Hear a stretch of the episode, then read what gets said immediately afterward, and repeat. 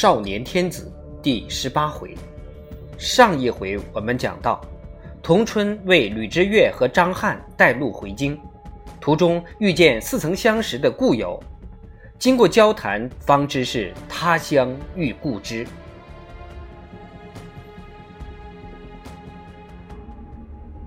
第二章二二，吕知越笑道。说起命里注定，还真不由你不信。我认识一位老先生，钱塘张曼，以年登古稀、医卜堪舆、封建之术无不通晓。前朝万历年间曾游辽东，归来后对人讲：“据封建而观，王气聚于辽左，看那些人家的葬地，三十年后皆当大富贵，而驴相间。”儿童走卒往往多王侯将相，莫非天下将从此多事？当时人们都以为他狂妄，谁知三十年后果然一一应验。或许万事真有前定。他说着，平日看上去有几分朦胧的笑眼，突然闪出精明锐利的光泽，盯住了白衣道人。他相信对方一定会做出反应。白衣道人含笑着说：“这类事，简之史书比比皆是。唐李固的《悠闲鼓吹》中，曾记苗晋卿一事。苗公落地归乡，途中遇一老人，自称知未来事。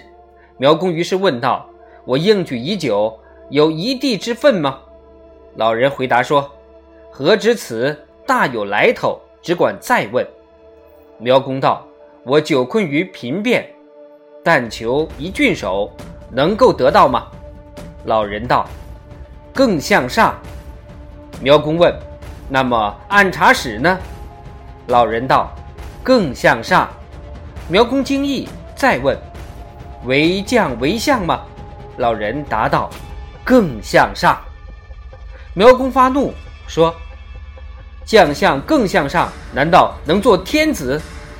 老人笑道：“真者不能得，假者即可得。”苗公以为是属怪诞，惊出一头汗。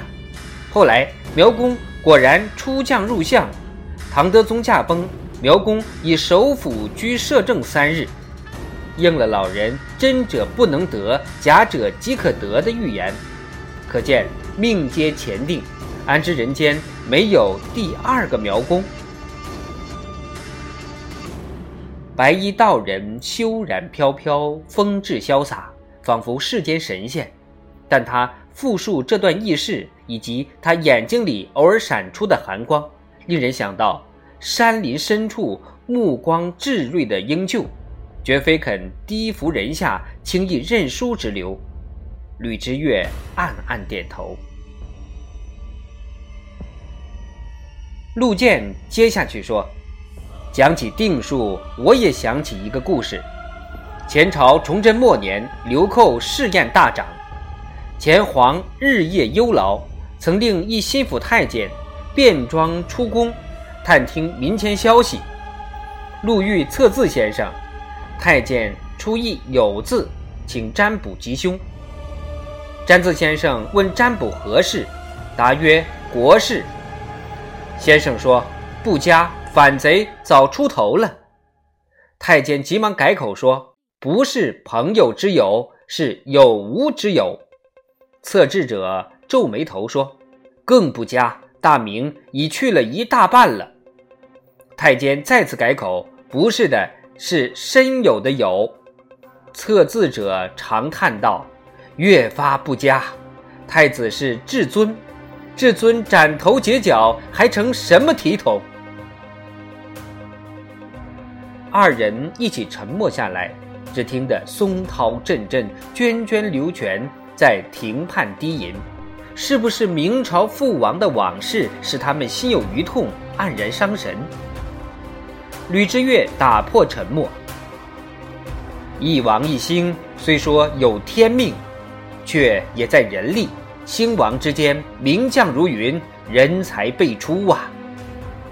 陆建和道士都不搭腔，后来陆建站起身，对另两人拱手一击：“花谢花开，时去时来，福方未演，祸已成胎。得未足目，失未足哀。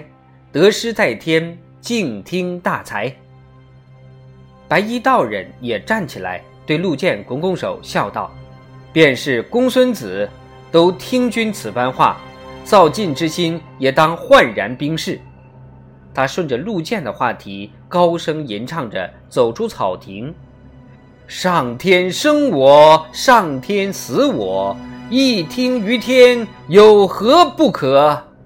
他反复吟着这四句，今忧不回的自顾自去了。小道童跟在身后，很快师徒二人就消失在浓密的树荫山草之中，吟唱声越来越远，终于听不见了。文庚、笑翁、陆建和吕之月互相紧握双手，互相重新打量，像所有久别重逢的老友一样，既高兴又感慨。童春也连忙向陆先生拜谢当年相助之恩。吕之月这才详细的知道了永平府圈地案的全部内情，戳叹不已。他反而问道：“文康，这两年你怎么样了？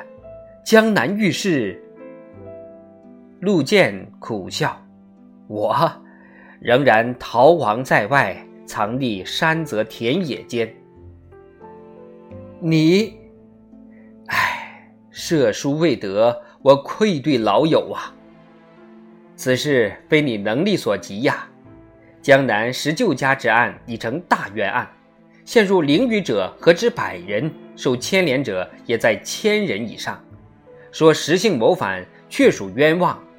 只是，唉，也是石旧姓在前朝百年荣华显赫，为富不仁，平民百姓恨之入骨。一旦改朝换代，诬告在所难免。陆建告诉吕志月，因为他平日以信宁君自命，周济贫困，所以遇疾之后，受贿之家多方保护他，使他逃过多次追捕。好在通缉他的布告只在江浙两省张贴，他躲来北方，反而比较安全。你就永远逆隐山泽。做亡命之徒，可惜了你的才学呀！吕之月问话中感叹很深，还谈什么才学？陆建一声冷笑，终日有如被猎犬追捕的皮兔，指望老天开眼，昭雪冤狱吧。这又等到何年何月？吕之月紧皱眉头，朝中就没有相知肯帮一把？当年你救助过那么多人，陆建眉梢一动，沉吟片刻，又摇摇头。年深日久，未必还记得我，是哪一位？陆建凝视着吕之月，确信这位一向慈和厚道的朋友不会有害人之心，便缓缓答道：“傅以健。”傅以健，这可是个。能帮得上忙的人呐！去年八月，他已经拜内秘书院大学士了。你跟他交情深浅？这很难说，只看他是否念及旧情了。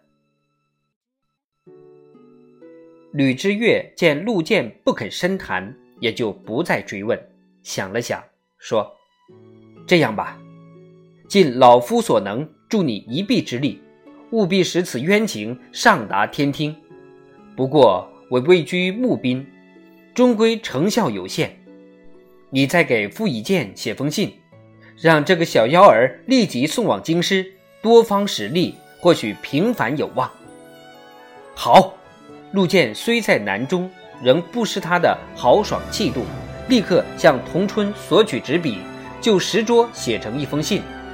但交信给童春时，他有些迟疑，仿佛不好出口。最终，他还是嘱咐了一句：“此信必须交给傅大学士的王氏夫人，就说是夫人娘家的报安书。”吕之月很高兴，原来你与大学士夫人娘家有交情，这就更好了。听说傅大学士伉俪情笃，至今不曾致歉。童春，你今天就回京师送信，送罢信再回乡。好的。童春知道了底细，回答很痛快。吕知月又问：“刚才那道人，你早就认识？”不，今天上山才遇到，仿佛有些才学，很是狂傲。攀谈之间，觉得他对我别有企图。你是指图财？不像是图无备之财。他吟诗诵骚，几次试探我，很有网罗我的意思。你呢？也不单是来游山玩水的吧？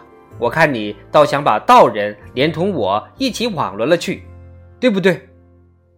吕之月哈哈大笑：“你这个鬼精灵，真正不减当年。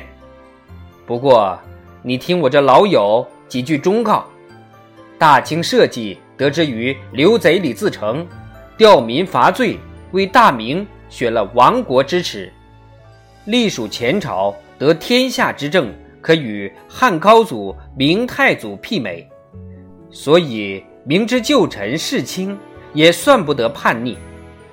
皇上亲政以来，施仁政，行王道，改征剿为招抚，各处逆命抗者渐次平定。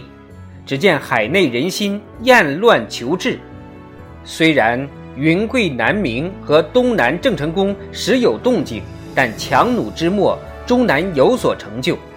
至于山野间盗贼横行，久乱之后在所难免。